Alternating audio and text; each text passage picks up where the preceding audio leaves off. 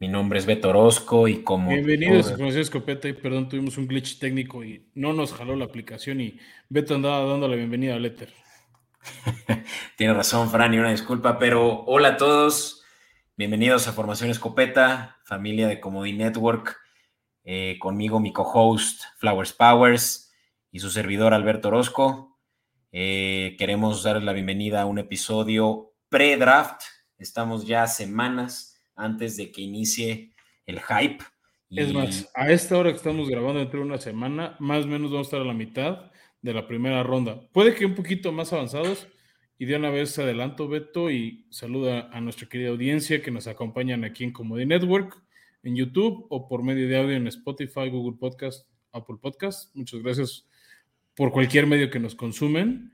Este, ojo que ya que nuestro querido, bueno, no, no es querido por mí, pero ya que gracias al presidente de México no cambiamos al horario de verano, tenemos ahora un desfase de dos horas con Estados Unidos. Entonces, el draft no va a empezar a las 7 horas México, va a empezar a las 6. Y después lo vamos a sufrir más con los partidos de temporada regular porque ya no van a ser 12, 3 y 7. Vamos a estar más atrasados. Entonces, la NFL ahora va a empezar más temprano. Ojo. Porque los partidos van a ser a las 11, a la 1 y a las 6. O sea, ahora contra el Eastern Daytime, o sea, la... Estamos dos horas de diferencia, no una, como antes. El horario de Nueva York, que es como se rige casi todos los, eh, los horarios, definiciones de Estados Unidos, por lo menos de la zona este. Son dos horas y contra Pacific Daytime es una hora de diferencia. Nosotros adelante de ella. Sí, sí, sí. Eh. O sea, sí, quiere decir que los horarios seguramente, digo, aquí ya estoy especulando, pero van a ser una hora antes, ¿no? Todos. Sí, o sea, todo va a ser una hora antes, pero mucho ojo con el tema del draft. Este, o sea, sobre todo si lo quieren seguir en tema de horarios, ¿no? Ya estamos una hora desfasados de con Estados Unidos. Ya, está bien. O sea, pecata minuto para algunos, pero bueno, si lo quieren seguir, sobre todo o sea, jueves, viernes, los que vienen de oficina, horario Godín de México, eh, pues ya no es a las 6. Digo, ya no es a las 7 como antes que te daba chance de tal vez llegar a tu casa del barecito. Este, ya es en otro horario, ¿no? A mí me gusta más la idea de que termine más temprano todo el. sí, o sea, va a empezar más temprano, pero sí, o sea, jueves, de una vez me les adelanto los horarios, se los vamos a repetir en nuestro próximo episodio. Pero bueno, empieza el jueves 27 de abril, 6 pm de México. Luego el viernes 28 empieza a las 5, 7 de Estados Unidos. Y el sábado 29 de abril empieza a las 10 de la mañana. Hmm. No a las 12. Queremos desde ahorita, tú, Zoom, para contar de una sorpresa que tenemos para el sábado. Tú Zoom, tú Zoom. Ok. okay. El siguiente episodio, que es nuestro mock draft y ya va más de la mano. Pero para lo que no es tu Zoom, Beto, es para poner eh, la cortina de los escopetazos, que sí tenemos ahí varias noticias interesantonas. Una ya medio se veía venir. Este, pero ¿por qué no nos... Ya con este aviso a la gente, ahí viene el escopetazo, nos vemos para allá. Va.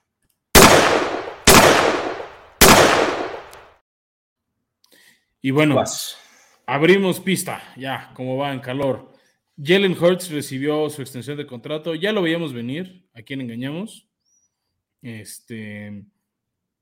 No, ya desde hace mucho tiempo se venía medio negociando esto y después de la actuación de Super Bowl, de ser el segundo lugar en MVP, o sea, quedar segundo lugar solo detrás de Patrick Mahomes en este último año 2022, pues Jalen Hurts consiguió una extensión por cinco años si consigue todo, sería de hasta 225 millones de dólares.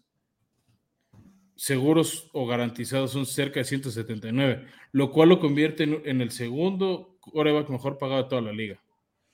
Pues el primero en términos de valor anual, Fran, con 51 millones de dólares.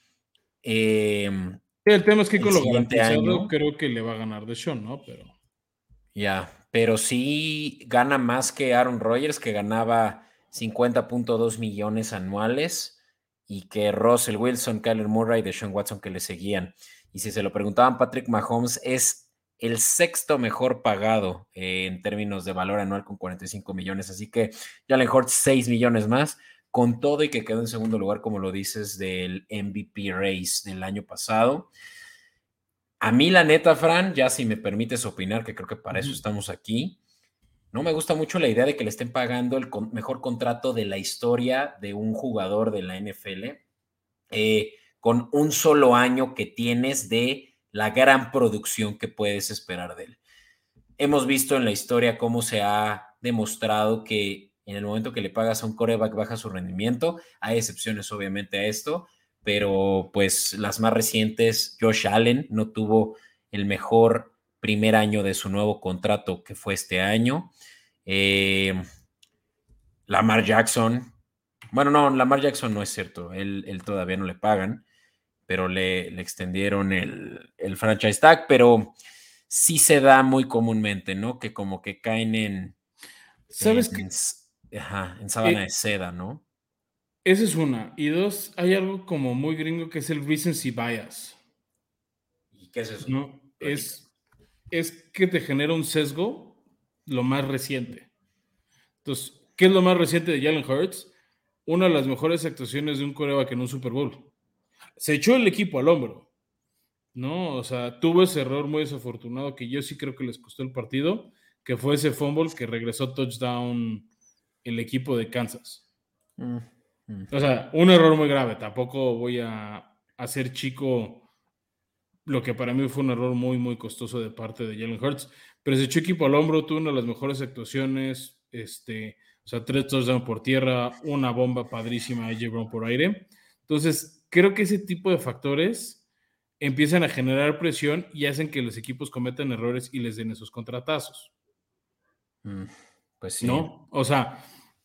Digo bien por ellos, porque son cinco años de asegurar.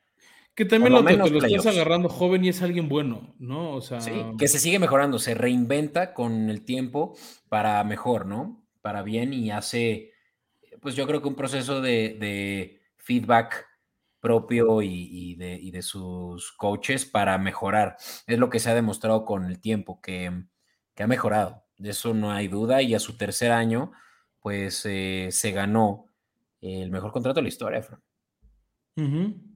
Pero bueno, vamos a continuar para no necear con temas que tal vez no deberíamos, porque pues de que se lo merece, se lo merece.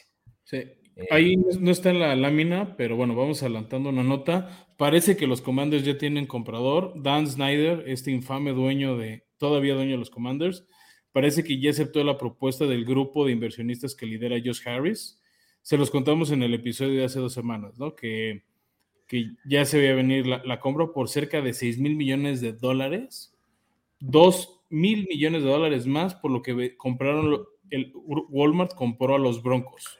Pero 2 mil millones de dólares menos de lo que se esperaba que se vendiera. No, están los 6 mil que él pidió. Según yo eran 8, por ahí lo que se había evaluado. Yo lo último que leí de Forbes eran 6, pero bueno, mm. más o menos sí llegaron al asking price. Este, que es por encima de Denver. En general, Washington siempre había sido una franquicia muy querida, muy valorada, y este hombre le tiró mucho de su valor, con una cultura muy tóxica, lo que hemos hablado. Y bueno, llega este dueño. Falta que lo confirmen en la nueva junta de dueños que va a ser en mayo. ¿No? Entonces, este, lo más probable es que sí lo acepten. yo, yo estoy convencido de que van a decir que sí. Este hombre, Josh Harris, ya se los adelantamos, es dueño, entre otras cosas, de los 76ers de Filadelfia. Mm, sí, sí, el grupo de Magic Johnson, sí. Eh, y bueno, con eso pasamos otra nota de un, creo que es ex Jaguar, el señor Allen Robinson. Claro que es ex Jaguar. Que, a ver, dime, si no es... ¿2000 qué, perdón?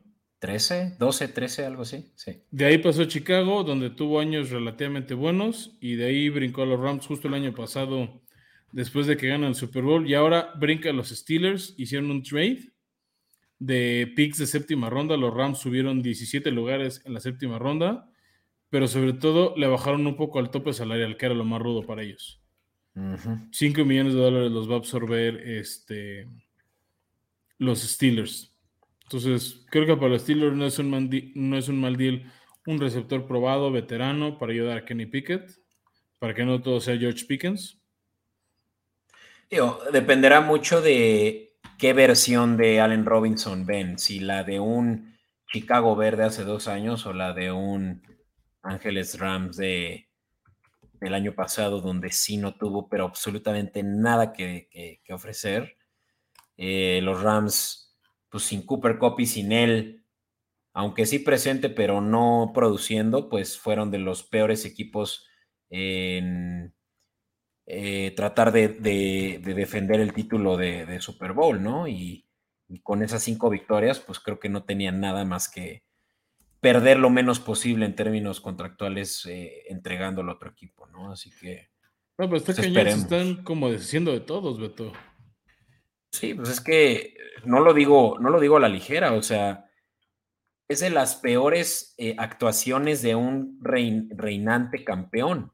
la de los Rams esta pasada temporada con solo cinco victorias. Y, mucho es gracias a que fueron un hospital en la ofensiva, incluyendo Stafford, ¿no? Eh, pero Allen Robinson, nada más para que te des una idea, Fran, solo tuvo 339 yardas. Eso es lo equivalente a Ni uno dos juegos. Y los de, Titanes que tuvieron ofensiva tan mediocre les fue así de mal. Sí, no. O y Titanes fue uno de los peores ofensivos por aire del año, ¿eh? Sí, Justin Jefferson consiguió eso yo creo que en juego y medio. Em, a diferencia de Allen Robinson que jugó 10 juegos, eso sí, 10 eh, juegos de 17. Estuvo por ahí lesionado, 3 touchdowns y uy, un porcentaje también de recepciones de 67 por, 63%, eh, lo cual es bajo. O sea, también eh, manos de mantequilla. son unos mediocres. Sí, son unos mediocres, claro que sí. O sea, números mediocres, o sea. Sí, sí. no, y ¿te acuerdas que quería ser de los receptores mejor pagados? Sí, no, le pagaron una millonada. Chicago le pagó bien. Sin duda, y e hizo un muy buen trabajo. O sea, con lo poco que tenía de, de corebacks, eh, creo que todavía le tocó el último Jay Cutler. Eh, los últimos años de Cutler, le tocó Trubisky. Sí, le tocó justo cuando llegó Fields, ¿no? No. fue el receptor uno de Fields? Digo, el uno de Trubisky. Ya no me acuerdo. X. Estamos desgastando en un jugador medio. Avancemos. Avancemos y ahora coaching mediocre. Eh, Matt Patricia, que pues muchos lo eh, conocen coordinador no mediocre. Coach, head coach mediocre. Coordinador. Eh. Coordinador defensivo competente, pero ofensivo del asco. Y es que se dedicó a, a llamar las jugadas de los Patriotas de la temporada pasada, Fran. Y todos sabemos cómo terminó la historia ¿Sabes también en parte por qué fue? ¿Qué? Eso sí lo sé. Ah, creo que sí sabías, Beto. Ok, te lo cuento a ti y a la audiencia. Eh, Matt Patricia había sido un buen coordinador defensivo con los Pats. Ganaron varios campeonatos con él como coordinador defensivo. O sea, tipo, creo que el Super Bowl 51 y el, y el, el, 30, el 49, cuando le ganan a Seattle y Atlanta. Y después se va de head coach de Detroit, donde hace un trabajo terrible, terrible, terrible. No me acuerdo si incluso ganó un 53 compatriotas, pero por ahí es cuando se va. De los peores tres años de Detroit en los últimos 20 años, que todos los últimos 20 años han sido terribles. El chiste es que él firma de esos contratos este, inverosímiles que les pagan una millonada por varios años. Incluso si lo corrían. El tema es tipo como una pensión alimentaria. Si él agarraba un, un, un trabajo en no sé cuántos años, o mientras le pagan el contrato, como head coach o coordinador defensivo, Detroit lo dejaba de pagar. Ah, entonces Patriotas le hizo el paro para que le sigan pagando. Para que le sigan pagando, por eso lo nombraron coordinador ofensivo. No, pues no tiene nada que ver con la defensiva. Cobra aquí, cobra allá. Qué oso. No, o sea, es como tipo los de pensión alimentaria, de no, pues todavía no gana, vive de honorarios, no tiene sueldo, no, no puede pagar pensión, o todavía no se casa, puede, vive en unión libre, puede seguir cobrando la pensión del ex marido Qué miserable, ¿eh? eso no me la sabía y me da una vergüenza que los Patriotas accedieran a eso. Pero bueno, ah, no hemos dado la noticia nada más para los que nos ven en YouTube que pues por algo tienen ese beneficio. Eh, Matt Patricia llega a, las Águilas, campeones de la Nacional. No sé cómo los convencieron a los Eagles de que suelen tener muy buen eh, coaching por ahí y parece ser asistente defensivo, no eh, eh, defensive coordinator. No llego a creer yo porque se lo nombraron, es Sean Desai. ¿no? Ya lo habíamos anunciado en nuestro episodio de Filadelfia hace un par de semanas, que llegó porque su coordinador defensivo, Rich Gannon, se fue a los Cardenales de Arizona como head coach. Sí.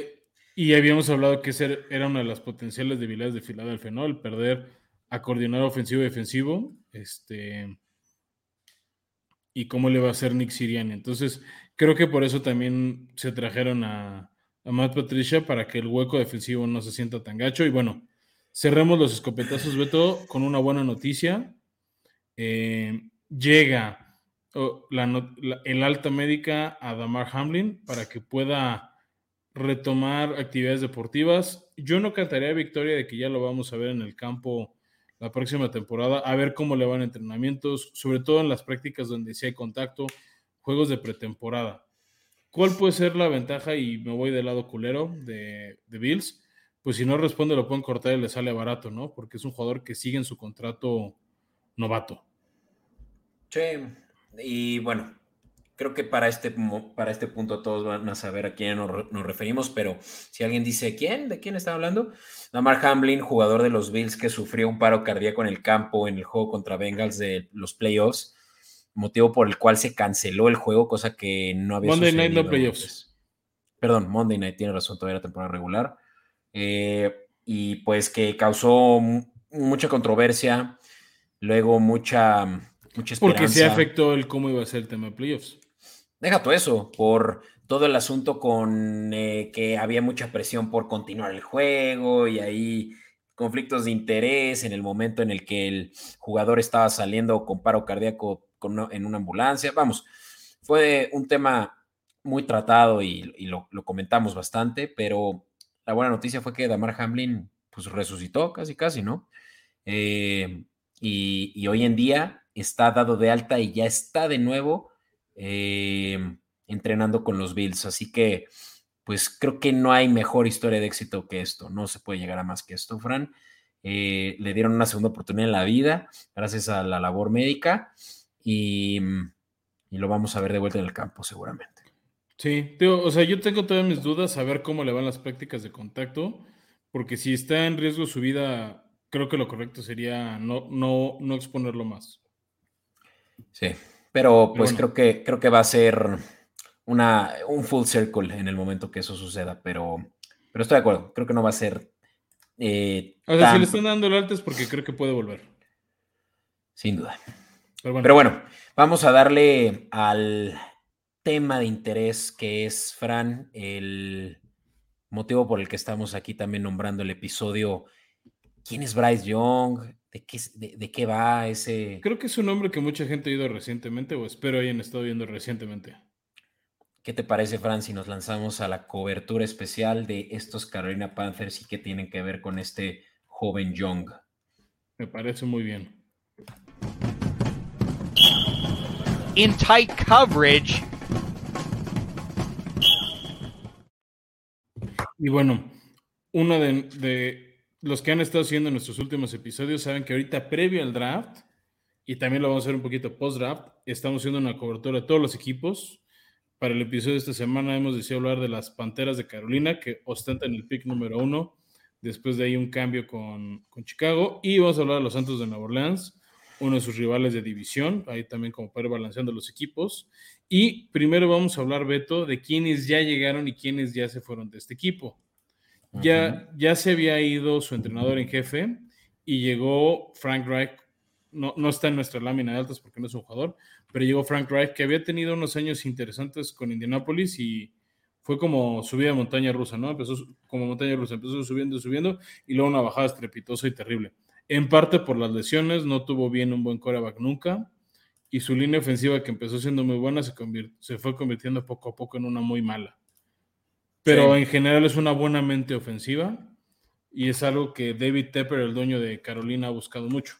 Entonces, para completar eso, llegaron dos piezas para mí este, muy interesantes. De hecho, tres. La primera es Adam Thielen, receptor veterano de los Vikings. Llegó Miles Sanders, eh, corredor subcampeón de la NFL de Filadelfia. Y llegó DJ Chark de los Leones de Detroit, que fue así como callado, callado, un receptor bastante cumplidor. Por supuesto. También otro ex Jaguar, Sí. Y ahí complementando, llegó Andy Dalton como coreback suplente. Tal vez sí es el coreback semana uno. No lo creo, pero bueno. Nah. Eh, ese por Llegó también el tight end Hayden Hurst, que había tenido cosas interesantes con los Bengals. Y ya va para su quinto equipo, creo, Hayden Hurst, ¿eh? Sí, pero ha tenido ahí años cumplidores. De hecho, ya conoce la, división porque estuvo en Atlanta un rato. Y llega el, el, defensive end, Shu Turul de Santos, que me cumplidor. Eh.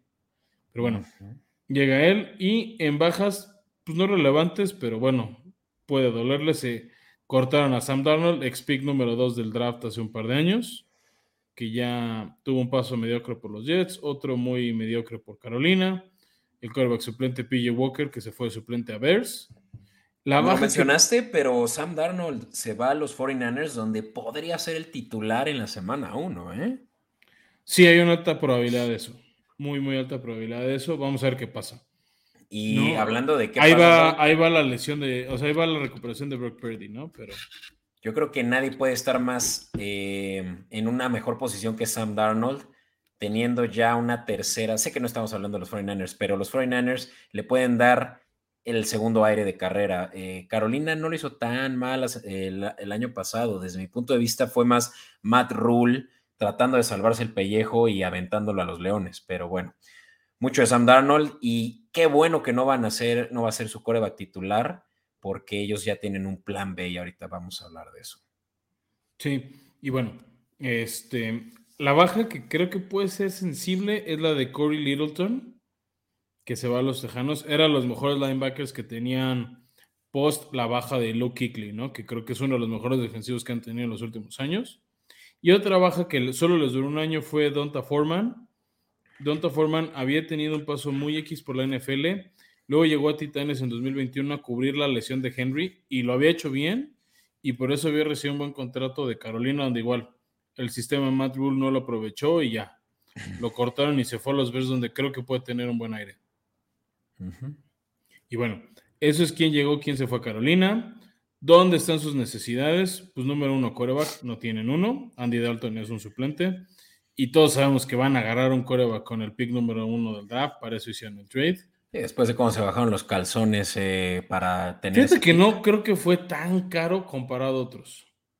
¿Otros años? Sí. ¿Qué fueron? hay que bajarse los calzones para agarrar el picuno, pero creo que no fue un precio tan alto como el de otros años. Fue el swap de Chicago, que es eh, la posición 9 del draft, el pick de primera ronda el siguiente año y creo que un pick de segunda ronda, ¿no? De también el siguiente año. Sí, ¿no? Si lo piensas. A ver, se fueron dos picks de primera ronda y picks de segunda ronda en 2023-2025 y el receptor DJ Moore. Uf. No, o sea, ya que. A ver, comparado a lo que San Francisco dio por el pick 3 y agarrar a Trey Lance. Ah, sí, pero. Pick 3, no uno. Sí, sí, sí. El 3. No, pero dos picks de segunda ronda y dos picks de primera ronda y DJ Moore, un wide receiver one. Súper bien para los Chicago Bears, pero también súper bien para los Panthers que van a tener a su quarterback franquicia en solo una semana, Fran. Exactamente, o sea, por eso tengo que es como, o sea, la historia nos va a decir si fue un gran trade o no. Eh, porque un pick de segunda ronda ya puede ser un bust. Eh, y, ya vimos que para Lamar Jackson van a ser mínimo dos picks de primera ronda. Así que Lamar Jackson, cinco años ya en la liga, o un Bryce Young, eh, nuevo en la liga. no me parece tan mal trade, el punto. Ahora, wide receiver, precisamente porque se les fue DJ Moore, el grupo de wide receivers, te lo voy a decir ahorita, de los Panthers, consta de DJ Chark, su primer año. no cubre todo lo que hizo Moore, pero es, proclive a lesiones, ese es el problema por el que se salió de Jaguares en primer lugar. Eh, Adam Thielen, ya lo mencionaste, pero es un veterano de ya 32 años. Pero creo que te suma tener a alguien así, incluso en la banca, que lleva a los chavos de sí. Sin duda. Eh, Terrence Marshall, quien es su wide receiver 3, eh, y pues aunque es un chavito apenas de que tendrá como unos 23 años, pues no creo que sea partidario de primera ronda. Y también un ex jaguar, la Vizca Chenault, que también es un chavito, pero que pues digamos que es de lo mejorcito que tienen. Y bueno, ya lo dijiste, ¿no? Tyrens está Hayden Hurst. Vamos, creo que realmente con eso te armas de dos buenas armas y tan tan. Entonces, wide receiver one les hace falta y depth, si es que se les lesionan los ya sí, a ver, es, creo que esta posición y otra que vemos aquí en es que es la de cornerback, es algo que, y línea ofensiva siempre vas a necesitar depth, ¿no? O sea, es una, es una posición de mucho golpeo donde necesitas profundidad, entonces... Ahora, yo, yo retaría a quien hizo este, esta lista, que fue el mismísimo Flowers de Team Needs, en cuanto a receptor, eh, corredor, Fran, porque tienen a Miles Sanders, tienen a Chuba Hobart y tienen a... Ay, ya, se les fue de onda, sí. Y es porque también Chuba ha estado un poco lesionado, ¿no? Entonces, y Miles Sanders pues fue perdiendo relevancia en Filadelfia también por lesiones. Entonces, creo que otro no les haría daño, pero no lo, o sea, como que están en orden de lo que veo que les, de lo que más les surge a lo que menos les surge. Sí, porque también por ahí está Edge Rusher, ¿no? Eh, los que presionan al coreback desde, el, la, línea desde la línea defensiva, que tienen un Brian Burns que es de los mejores en la liga, yo diría, pero no, eh, tienen a él. O sea, de eso, en cuanto a talento, ¿no? Y es una posición que está no muy, muy profunda en el draft, pero que puedes aprovechar. El tema es, pues sí, Carolina no va a tener un pick número dos. Sí, y Edge Rusher hay buenos, pero para cuando los Panthers vuelvan a seleccionar la segunda ronda. Ya se fueron los buenos. Ya se fueron los buenos. Eh, y como dijimos, creo que en tema de prioridades pues son los otros, ¿no? Híjole, sí. Y línea, ¿no? Porque por más de que tengan a la selección del, de primera selección del año pasado, eh, Ecuanu, pues yo creo que también están medio flacos en guardias y tacles, ¿eh? Solo digo. Eh, pero pues sí, muchas necesidades, Fran. Y. Es un equipo de construcción. Muchas oportunidades también en esa división. Sí, pero seamos francos, es un equipo que está en reconstrucción, hay un voto de confianza al nuevo proyecto que trae Frank Reich, que yo creo que realmente van a ser muy, muy competitivos hasta el 25. Creo, y, a ver si, el tiempo me da la razón, va a ser un esquema de reconstrucción como el de Jaguares cuando agarraron a Trevor Lawrence. Si te fijas, el primer, o sea, tuvieron el pick de la primera ronda porque sí, ahí quedaron y tomaron a Trevor Lawrence el siguiente año, que fue el primer Trevor Lawrence, volvieron a ser el pick número uno de la NFL. Y el año pasado fueron campeón. Por un motivo muy ajeno al, equipo, incluso. ¿Qué? A ver. Pues el coach. Por eso tuvieron un mal año. Sí. Punto. Pero bueno, tu punto. O sea, lo que quiero decir es, creo que este primer año no va a ser tan bueno. Tal vez no acaban pick uno de la, de la NFL, pero sí acaban entre los últimos lugares de los primeros picks y con eso siguen reforzando y en el 25 vuelven a ser competitivos. Caso de Jaguares este año, ¿no? Que fue campeón de su división, ganaron un partido de playoffs y llegan a la ronda divisional. Creo que Carolina va a intentar, no sé si lo logre, va a intentar un caso así. Ahí tengo un Bolt Prediction. Van a ganar la división, Hasta el 24. Bueno. Dos años, no uno, dos. Bueno, dije tus jaguares y tuve razón, ¿eh? En 2024 termina la temporada regular y Carolina gana. Es eh, lo que dije. No, no, no. O sea, hasta la lo que se dice temporada 2024, no enero del 24. Bueno, ya veremos, ya platicaremos de futuros pronto. Ahora sí, Fran, primer pick del draft, primer overall. Ahorita Carolina ya, ya está en el reloj. ¿A quién van a seleccionar? Bryce Young, ya, ¿para qué nos hacemos? Alabama. Así se llama el título, el quarterback de Alabama sonó de repente, mira, a mí por estilos y herramientas físicas y cómo es el sistema de Frank Reich, me gustaba Anthony Richardson. Ha perdido bonos, las entrevistas no les han ayudado y hay algo, lo vamos a platicar más largo y tendido el próximo episodio, que se llama las visitas top 30, que es, en pocas palabras, todos los equipos tienen chance de entrevistar hasta 30 prospectos y eso te da un norte de dónde están sus tableros de talento. Y los jugadores pueden tener hasta 32 visitas con los equipos. No va a pasar mucho, ¿no? O sea, no todos los equipos van a hablar con todos los corebacks. O sea, por ejemplo, Kansas City pues, no va a entrevistar a ninguno de los corebacks. Tienen a Patrick Mahomes, Philadelphia acá, acaban de hablar a Hurts, no lo van a hacer, para que no se van a desgastar en eso. Y también tienen que aprovechar sus 30 visitas. Y Bryce Young, después de tener sus top 30 visitas con Houston y Carolina, dijo, ya nomás no hablar con ningún equipo él sabe que si por alguna razón es el pick 1, va a ser el 2. Sí, o sea, ya, ya ahorita, Fran, vi por ahí un momio en el que Bryce Young ya era, pagaba como menos 6 mil a hacer el primer pick. O sea, ya, ya está cantadísimo. Yo creo que por ahí se le salió a alguien de los insiders y ya se volvió un lockdown. Por más de que hubo una. mm, eh, Un push por CJ Stroud también, por ahí. sí, hubo. En el momento que hubo el intercambio, CJ Stroud se volvió el favorito y eso duró meses. Y, y por ahí de hace un mes se, mm, se emparejó el momio, se volvió ya un coin flip, como dicen. Pero de ahí en adelante, Bryce Young fue ganando relevancia hasta el punto en el que fue ya un hecho, excepto que los Panthers, y esta fue un press conference de la semana pasada, dijeron que todavía no se han decidido. Obviamente que es Ay, lo van a tener así en suspenso nada más por fregar. No, es más, yo creo que la liga los obliga a tenerlos en suspenso, porque si no, todo el mundo va a decir, ay, pues güey, ¿para qué me conecto a las 6 pm en punto hora de México a ver a la selección que ya me consta que va a pasar? Entonces, creo que Que sí bueno, ya ha pasado otros años. Ejemplo, Trevor Lawrence con tus jaguares. Bueno, ese creo que era más un hecho que Bryce Young, sí. O sea, ha pasado, pero es cuando sí hay un candidato número uno indiscutible. Andrew Locke, cuando llegó, por ejemplo, a los Colts, era un strike cantado que él iba a ser el pick número uno. Claro, claro. Y bueno, pues, ¿quién es Bryce Young? Para quienes no lo sepan, eh, coreback de dos años como titular en Alabama Crimson, Crimson Tide. Em, Que fue el suplente de Jalen Hurts, el que llegó justo cuando Jalen Hurts se va a la NFL. sí. eh, y Mac, Mac Jones también. Sí, se ahí. fueron en el mismo año los dos. Y bueno, pues Bryce Young, dos años como titular, tuvo un mejor 2021 que un 2022, Fran. 67% de pases completos, 4.872 yardas y 47 touchdowns contra 7 intercepciones. O sea, son números que ni siquiera en la NFL ves a menos de que seas Patrick Mahomes.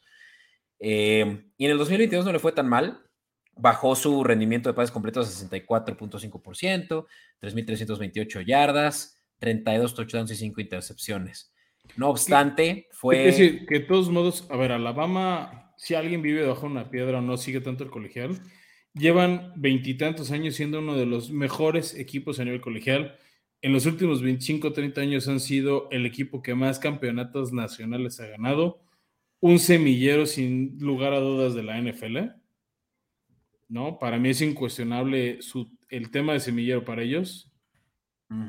Este, ¿no?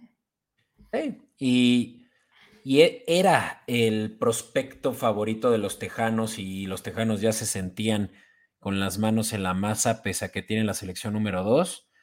Pero bueno, sé que ahorita no vamos a hablar de qué va a pasar en la posición 2. Eso es para el próximo episodio. Manténganse al pendiente. También ahí a través de TikTok estamos mostrando ya mock drafts. Pero Sí, ahí también para los que no nos siguen en esa red social, ya vamos a estarle dando mucho, mucho más atención. Este, para que por favor también ahí nos sigan y nos acompañen. te estás comprometiendo, Fran. Hay un plan, Beto. Hay un plan. Estamos jalando un poquito lo que hay detrás de la cortina de formación escopeta, pero hay un plan. Va. Pero bueno, selecciones siguientes de las de Carolina no son tantas, Fran. Tienen cinco más. Pues Y- también sacrificaron un poco, ¿no? Ujú. Y pues tienen una segunda selección en la posición 39, o sea, principio del segundo round, donde seguramente veremos que cubran esa necesidad que tienen de Edge Rusher, ya lo habíamos platicado. No creo que vayan a agarrar un corredor hasta ya más tarde en la cuarta ronda, donde tienen dos picks, probablemente. Por ahí también. Y ahí es cuando puedes agarrar piezas de profundidad, ¿no? Que hemos hablado, el Edge, el corredor. O sea, finalmente van a agarrar el que va a ser su tercer corredor. Entonces, no Edge es Rusher es el que. Consta que va a ser uno de las. De la segunda a la tercera ronda van a por ahí seleccionar. No estamos haciendo mock drafts ya tan deep por ahí No, de. es del imposible. O sea, sí, hay pocos escritores así de pedigrí de la NFL que siguen el colegial, que siguen los scouting reports. Sí. Se, hace, se avientan uno más allá de tres rondas. Pero lo que yo sí quería por ahí darles a quienes nos escuchan es, pues, quiénes van a estar por ahí probablemente disponibles en la segunda ronda, sobre todo quienes fanáticos de los para el Carolina Panthers querrán saber qué puedo esperar. Por ahí hay un buen prospecto, Frank, que va a estar disponible seguramente en esa posición 39, que se llama Félix Aneda, Anedique. Tú, tú, tú por ahí ya lo habías mencionado, pero voy a hacer el intento. Anedique Usuma, que... Bien, bien, bien, bien. Ok. Que parece ser de los mejores cinco edge rushers. Todavía va a estar disponible después de que Max Murphy, Lucas Vanés, eh, Tyree Wilson ya se hayan ido. Y en la segunda ronda no están en un mal lugar para elegir, ¿no? Exacto, es eso, ¿no? Y incluso si él ya no estuviera. es el octavo pick de la segunda ronda, o sea, puede que esté ahí. Puede que esté ahí. Y si no fuera él, Fran, también por ahí hay otro que se llama Adetomiwa. Híjole, está complicado. Adebawore. Tenemos que aprender a hablar como los nigerianos tú y yo para empezar a decir este tipo de posiciones, Beto. Pero bueno, sí, hay, talento, creo que lo van a hacer. Y ya entre los picks de cuarta y sexta rondas el día 3, creo que van a empezar a sumar profundidad en otras posiciones, a menos de que nos sorprenda o se salgan del guion que tú y yo prevemos, ¿no? Que al final es lo que tú y yo prevemos no es una garantía, no somos tan insiders, pero bueno, eso es Carolina. Ahora, solo una cosa más y, esta te va a interesar saber, Fran, que linebackers, por más de que no son muy buenos los que están disponibles en este draft, por ahí Chris Sims, y para que lo escuchen también es muy buen eh, analista de draft, dice que el linebacker de Washington State, Daywa, no, Dayan Hinley, va probablemente a irse en la segunda ronda porque tiene muchos soft skills, como dicen, de liderazgo, que creo que le vendrían muy bien a, ese, eh, a esa defensiva que si no es por eh, Burns, pues realmente no se rasca, no se rasca ni con sus propias uñas, ¿no? La de Carolina, pero esas son buenas opciones que tienen en la mesa. Sí, sin duda. Y bueno, ahora Beto, te quiero hablar de otro equipo. De hecho, la luz de donde grabo no me ayuda. Bueno, ya para cerrar, a los que nos han seguido en redes sociales, hemos estado subiendo esta pequeña saga de cómo mejorar equipos. Con esto cerramos Carolina ya al 100. Y bueno, hablamos, ¿no? Decidirse por el coreback que tomaron en el primer pick, ¿no? O sea, también a mí me gusta CJ Stroud por lo que demostró en el colegial en las finales, de cómo se echó el equipo al hombro, pero bueno, creo que sí, Bryce Young tiene más upside, pero bueno. De ahí reforzar, habíamos hablado de reforzar la línea ofensiva con profundidad, porque pues, al final tienes que proteger a todo lo que gastaste de capital en probablemente Bryce Young, pues tienes que protegerlo. Y hablamos del Edge, ¿no? Usar de sus últimas elecciones en profundidad de Edge para generar capturas. Y bueno, con eso transicionamos, Beto, y tío, no se ve bien, pero bueno, aquí traigo una gorra que me había regalado un primo mío que no puedo grabar con nosotros, de los Santos de Nueva Orleans el equipo que para mí en cuanto a colores, sí es el verdadero black and gold, no como dice cierto equipo de la americana de tradición y abolengo, que para mí son black and yellow, pero bueno. Ok. Ya, sabes de quién estoy hablando.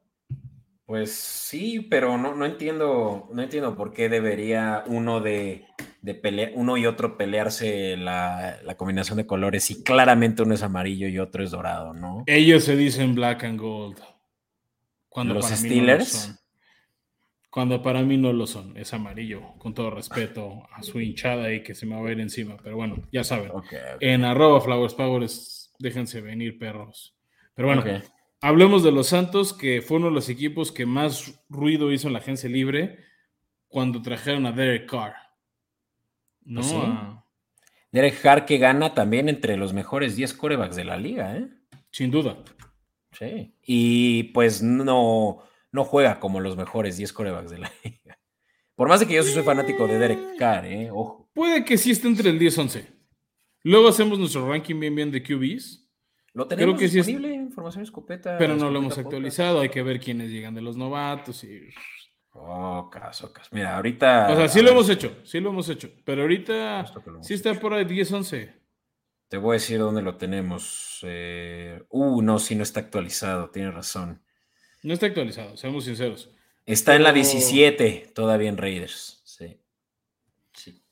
Pero puede que ahorita esté en la 10-11.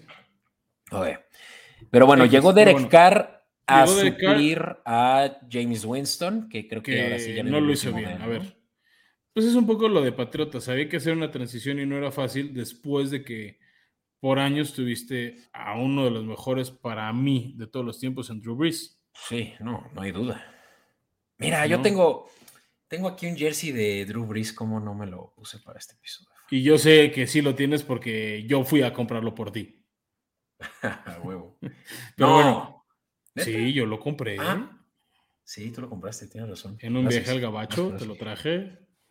Que de hecho no era para ti, es para tu esposa, pero bueno. Sí, sí, sí. Sigamos en el episodio, pero bueno.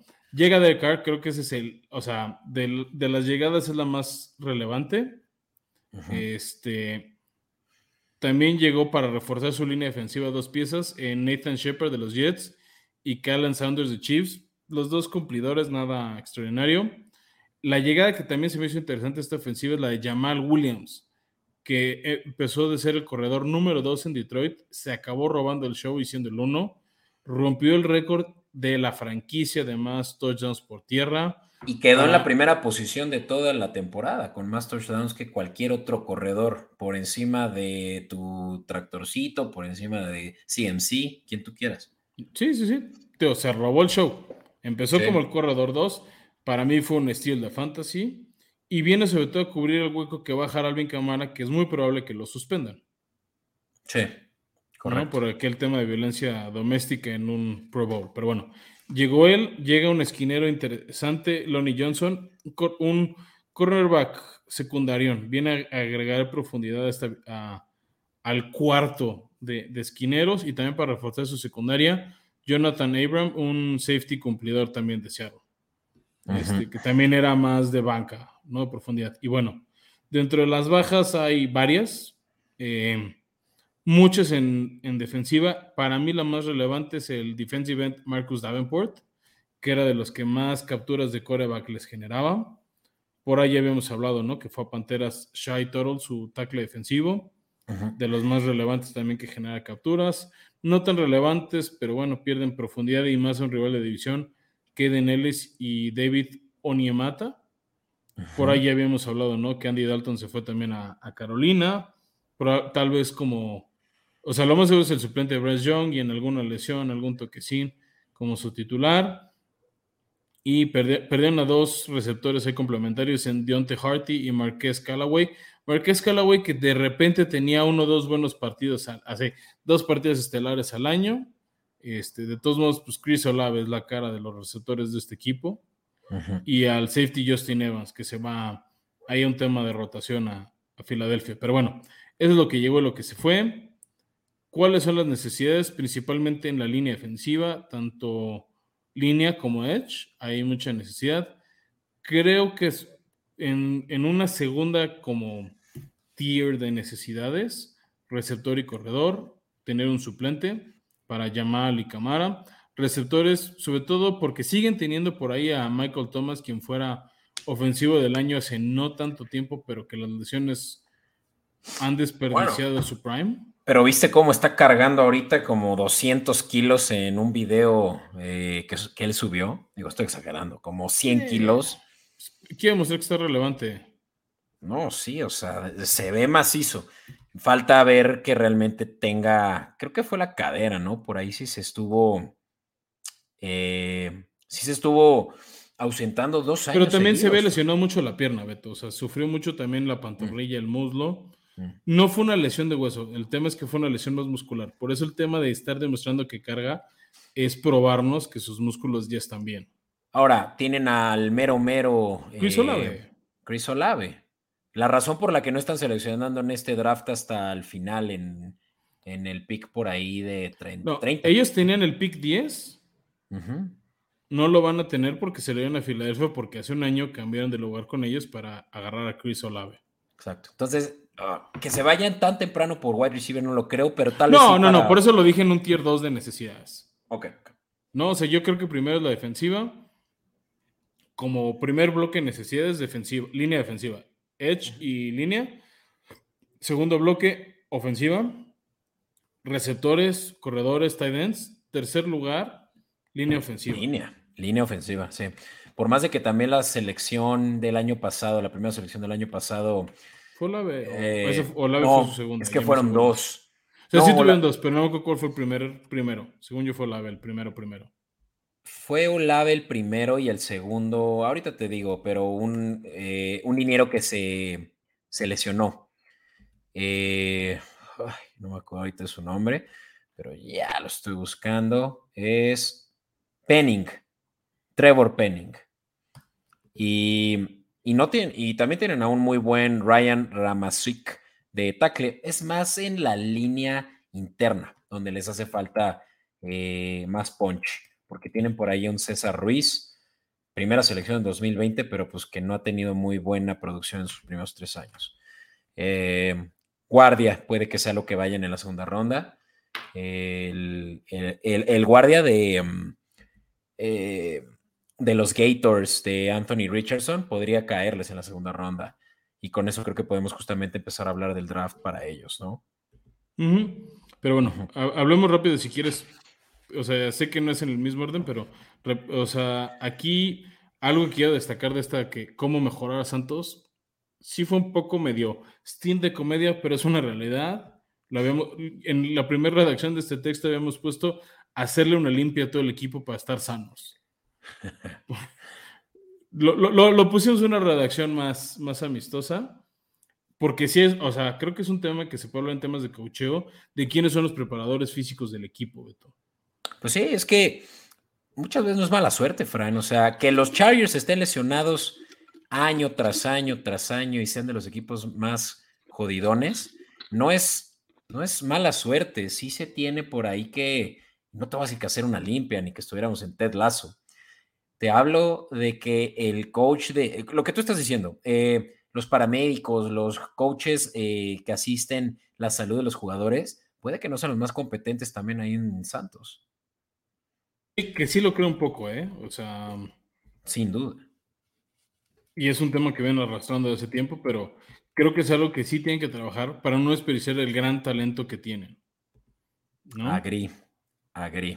Este, pero bueno, ahí hablamos, o sea, ahí tenemos que hablar, reforzar línea defensiva y pues wide receivers, más armas, más compañeros para Chris Olave y Michael Thomas. Pero bueno, ya con eso, Beto, ya con lo que hablamos de necesidades, ¿dónde eligen los Santos de, de Nueva Orleans? Con todo y ese trade con Filadelfia, sí tienen un pick al casi al final de la primera ronda.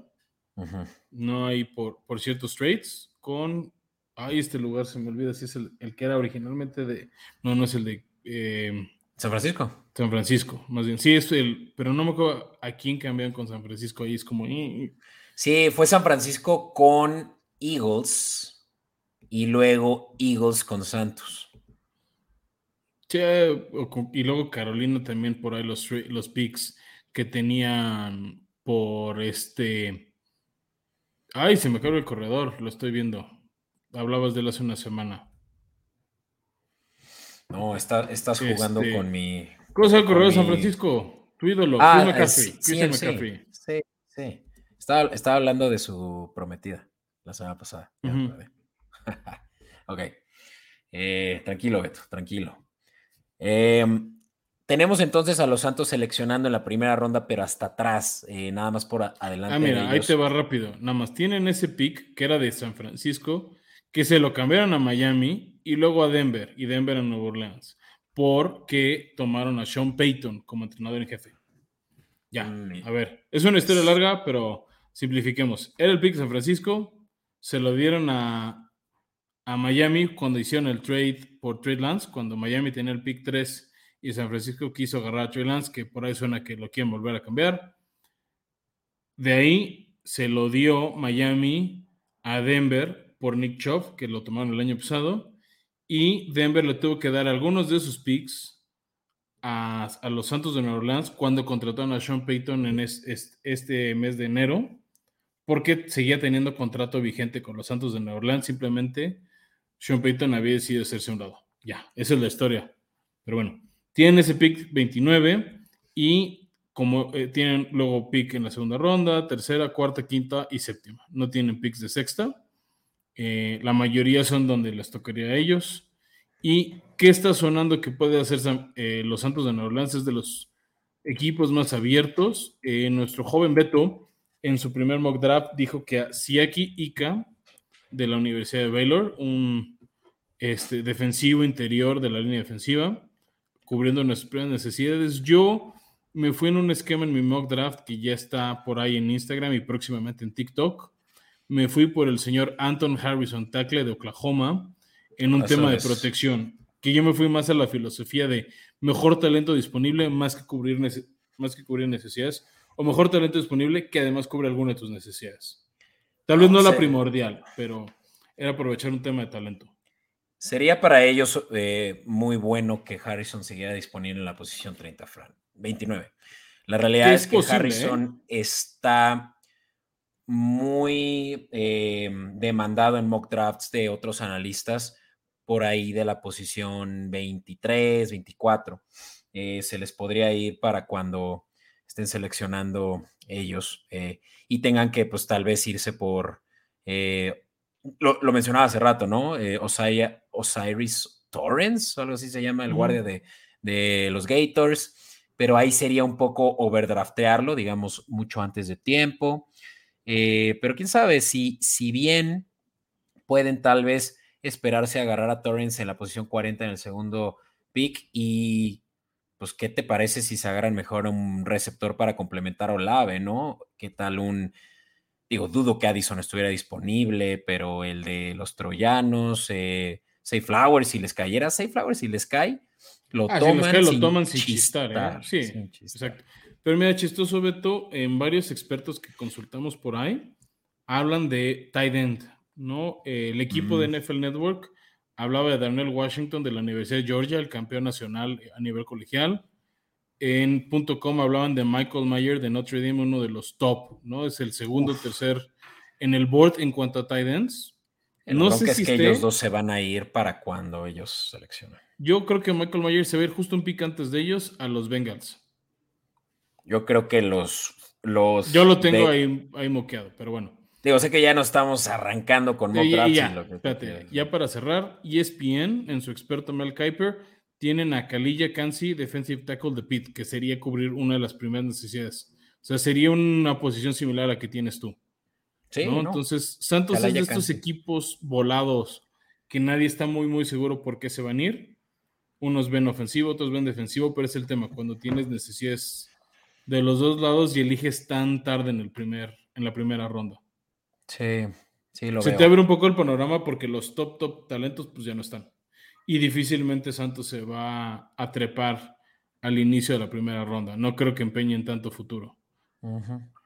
Sí, no, nada, nada que refutar, pero lo que sí es un hecho es que los Santos este draft pues van a más bien armarse bien ya por ahí del tercer día, ¿no? El sábado, en donde tienen seis eh, picks, no es cierto, cinco. Y y me late que ahí es de donde van a poder sacar también un blue chip como lo fue en su momento Alvin Camara, que fue tercera ronda, pero pues ven a más, ¿sabes? Sí, uno de los mejores corredores de los últimos años, que hay, que incluso ayudó con esa destacada actuación en Navidad de seis touchdowns a varios títulos de fantasy, me acuerdo. Pero bueno, Beto, pues sí, vamos a ver qué pasa con Santos ya, y ya para ir cerrando el episodio y agradecerle a todos los que han llegado hasta acá. Nuestro próximo episodio lo más seguro es que lo grabemos el próximo martes y sea un mock draft, hablemos un poco del previo, de lo que pueden esperar este próximo fin de semana en el draft 2023 de la NFL. Ya hemos empezado a hablar un poco de eso en nuestros últimos episodios. Y después del, del draft, el episodio siguiente, pues vamos a estar haciendo un recap, ¿no? De qué pasó, si es que hubo algunos trades, si es que ya por fin Aaron Rodgers llegó a los Jets y a qué precio en cuanto a picks, este qué talentos relevantes, qué equipos creemos que ganaron en papel, qué equipos creemos que perdieron en papel. La realidad es que un, buen draft se califica por lo menos 3, 4 años después. De cada equipo, ¿eh? No, no es de uno, de dos. En general se les califica 2, 3 años, pero siempre hay jugadores que generan impacto inmediato, que sabemos que lo van a hacer, o que esperamos que lo hagan y se convierten en un bust y se vuelven en las decepciones casi inmediatas. Entonces, Vamos a ir empezando a especular eso un poco. Les agradecemos a todos los que nos han acompañado y les recordamos, les pedimos otra vez, por favor. Les suplicamos. Prácticamente, no de rodillas, porque si no, no nos ven a cámara los que nos acompañen en Comodi Network por YouTube. Pero si nos consumen en formato de audio, ya sea Spotify, Apple Podcast o Google Podcast, síganse suscribiendo, síganos regalando una reseña de cinco estrellas a ustedes les toma un par de minutos, y pero el algoritmo, eso nos ayuda a llegar a más gente y a crecer a la comunidad. Así que muchas gracias y nos estamos viendo muy pronto. Y pronto es próximo martes. Esperen nuestro mock draft que se va a poner bueno el pre-draft. Muchas gracias, Fran. Un gusto y manténganse al pendiente de nuestras redes sociales Copeta Podcast, donde vamos a tener mucho más contenido además de lo que más les gusta, que es esto. Hasta Así la que, próxima. gracias. Baigón.